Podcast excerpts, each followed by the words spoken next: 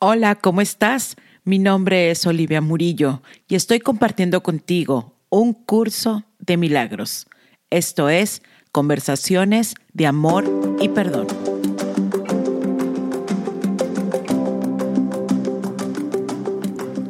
Aló, ¿cómo estás? Hoy te voy a hablar de tres niveles de conciencia para despertar. ¿Qué es esto? Los niveles de conciencia bajos en donde inicia la vergüenza y luego le sigue la desesperación, culpa, odio, apatía, sufrimiento, miedo, y así van subiendo. Pero hay unos niveles antes del despertar espiritual que son muy interesantes y probablemente tú los estés experimentando o estés observando que alguien los está experimentando ahora. El deseo es un nivel de conciencia muy superior a la apatía o al sufrimiento. Aquí con el deseo es conseguir lo que yo quiero. Y probablemente dirás, pero ese es el camino al éxito terrenal, el desear, el querer. Claro que sí.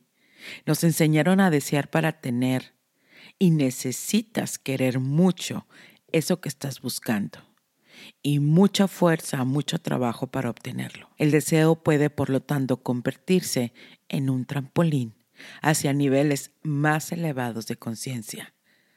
La fuente de satisfacción, por lo tanto, está citada afuera, mientras que la verdadera fuente del placer en sí es un mecanismo cerebral interno que es simplemente activado por la adquisición de un deseo son expresiones humanas, sociales, para tener un nivel en la sociedad, un estatus, posesiones, y eso te va a dar un estilo de vida que te va a colocar en la competencia. De ahí se derivan celos, envidias, tú tienes más o yo tengo menos. Y el problema básico en este nivel de conciencia es el resentimiento, una carencia interior que se deriva de la insatisfacción crónica, la sensación de no estar completo, la incompletud y la constante búsqueda de comportamientos. Ando buscando algo, quiero algo, deseo algo, porque hay un vacío dentro de mí. Hay una ansiedad de querer cumplir las necesidades, porque la codicia es insaciable el egoísmo aquí se expresa en no lo tengo y porque lo no lo tengo nos ha llevado a unos actos de venganza, a unos asesinatos de inocentes. Es algo insaciable y la motivación es me hace falta, lo deseo, lo quiero, lo necesito. Te voy a compartir del libro Trascendiendo Niveles de Conciencia del doctor David Hawkins. La investigación neuroquímica del cerebro ha revelado mecanismos de neurotransmisión genéticos en las adicciones que responden a la intervención con fármacos. En general, las adicciones son todas operativamente similares, en que se disparan la liberación de los neurotransmisores cerebrales asociados al placer. Esencialmente, todas las adicciones son consecuencia de la adicción a la respuesta del placer en sí misma por cualquier medio. Tanner 2005.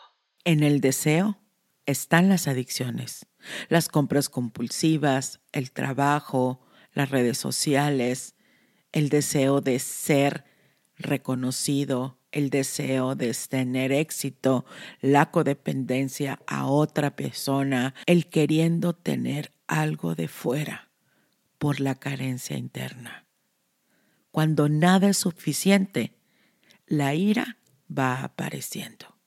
La frustración se va colocando. Ahí es cuando el enojo de no tenerlo, de no poseerlo, no es suficiente. Y aquí estás brincando a otro nivel de conciencia. La ira puede llevar a una acción constructiva o destructiva. Y en ese nivel de conciencia, orgullo, la ira aparece.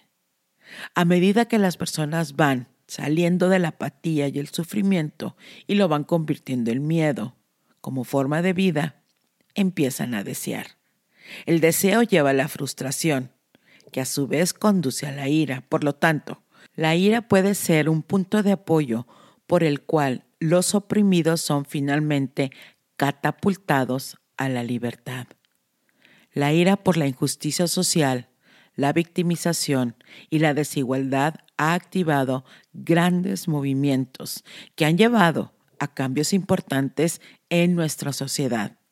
Hay que tener en cuenta que fueron esos movimientos y no la ira en sí lo que trajo el beneficio constructivo. Lo que puedes conocer como resentimiento, irritabilidad, explosión, sensibles al desaire, o se convierten en personas que todo es injusto para ellos, están dentro de este nivel de conciencia. La frustración viene de exagerar la importancia de los deseos. La persona enojada puede, al igual que un niño frustrado, entrar en un estado de ira, de cólera. La ira lleva fácilmente al odio, lo que tiene un efecto corrosivo en la vida de cada persona.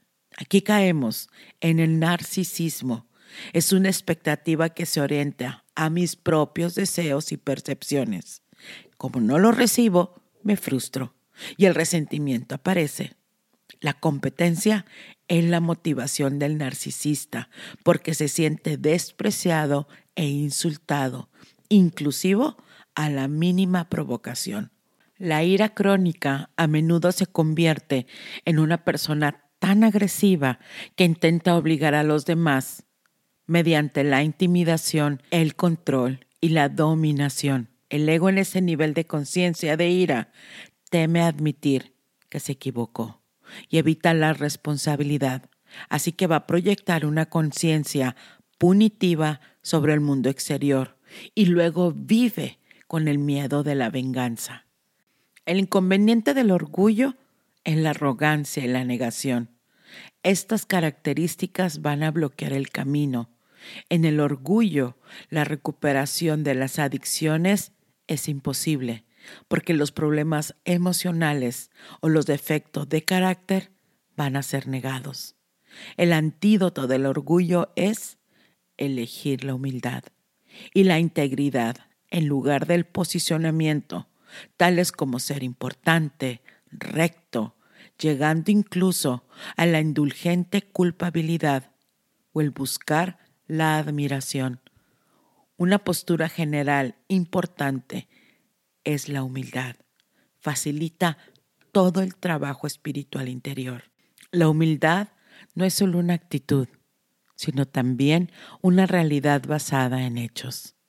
Es una honestidad interior. Un devoto necesita darse cuenta de las limitaciones inherentes a ser solo un ser humano. Las personas no saben realmente quién o qué son, de dónde vinieron o su destino y son inconscientes de la multitud de factores kármicos, tanto individuales como colectivos. Las prácticas espirituales acompañadas por la devoción proveen el esfuerzo adicional y obtienen el apoyo que no se ve. Así, la fe y la confianza, sumando la voluntad y la intención, son los guías perfectos en estos tiempos.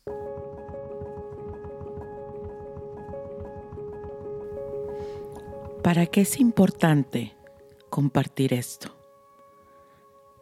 Si estás siguiendo las lecciones de un curso de milagros, sabemos que en este momento estamos revisando qué es la salvación. Para poder llegar a una aceptación de la salvación, necesitamos ir a revisar lo que no es la salvación y estamos nosotros probablemente pasando por estos niveles de conciencia.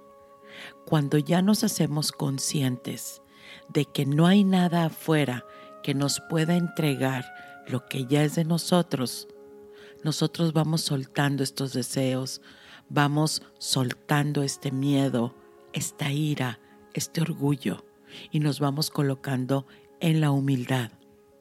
Y te voy a leer lo que dice un curso de milagros de lo que es la salvación. La salvación es un deshacer en el sentido de que no hace nada, al no apoyar el mundo de sueños y de malicia, de manera que las ilusiones desaparecen al no prestarles apoyo, dejar que simplemente se conviertan en polvo. Y lo que ocultaban queda ahora revelado. Un altar al santo nombre de Dios, donde su palabra está escrita, con las ofrendas de tu perdón depositadas ante Él. Y tras ellas, no mucho más allá, el recuerdo de Dios. Acudamos diariamente a este santo lugar y pasemos un rato juntos. Ahí compartimos nuestro sueño final. Es este un sueño en el que no hay pesares, pues contiene un atisbo de toda la gloria que Dios nos ha dado. En él se ve brotar la hierba, los árboles florecen y los pájaros hacen sus nidos en su ramaje. La tierra nace de nuevo desde una nueva perspectiva. La noche ya pasó y ahora nos hemos unido en la luz.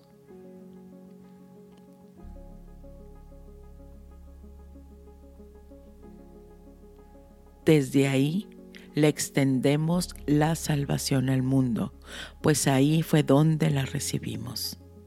El himno que llenos de júbilo entonamos le proclama al mundo que la libertad ha retornado, que al tiempo casi le ha llegado su fin y que el Hijo de Dios tan solo tiene que esperar un instante antes de que su Padre sea recordado. Los sueños hayan terminado, la eternidad haya disuelto al mundo con su luz y el cielo sea lo único que exista.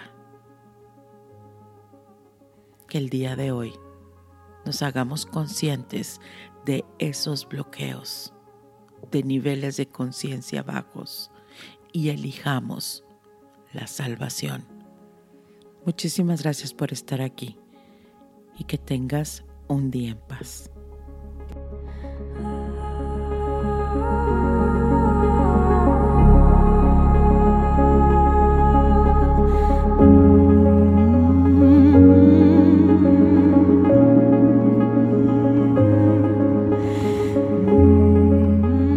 Te invito a que te suscribas a este podcast, a las redes sociales de YouTube, Instagram, Facebook y también en TikTok con Olivia Murillo. Me gustaría saber de ti.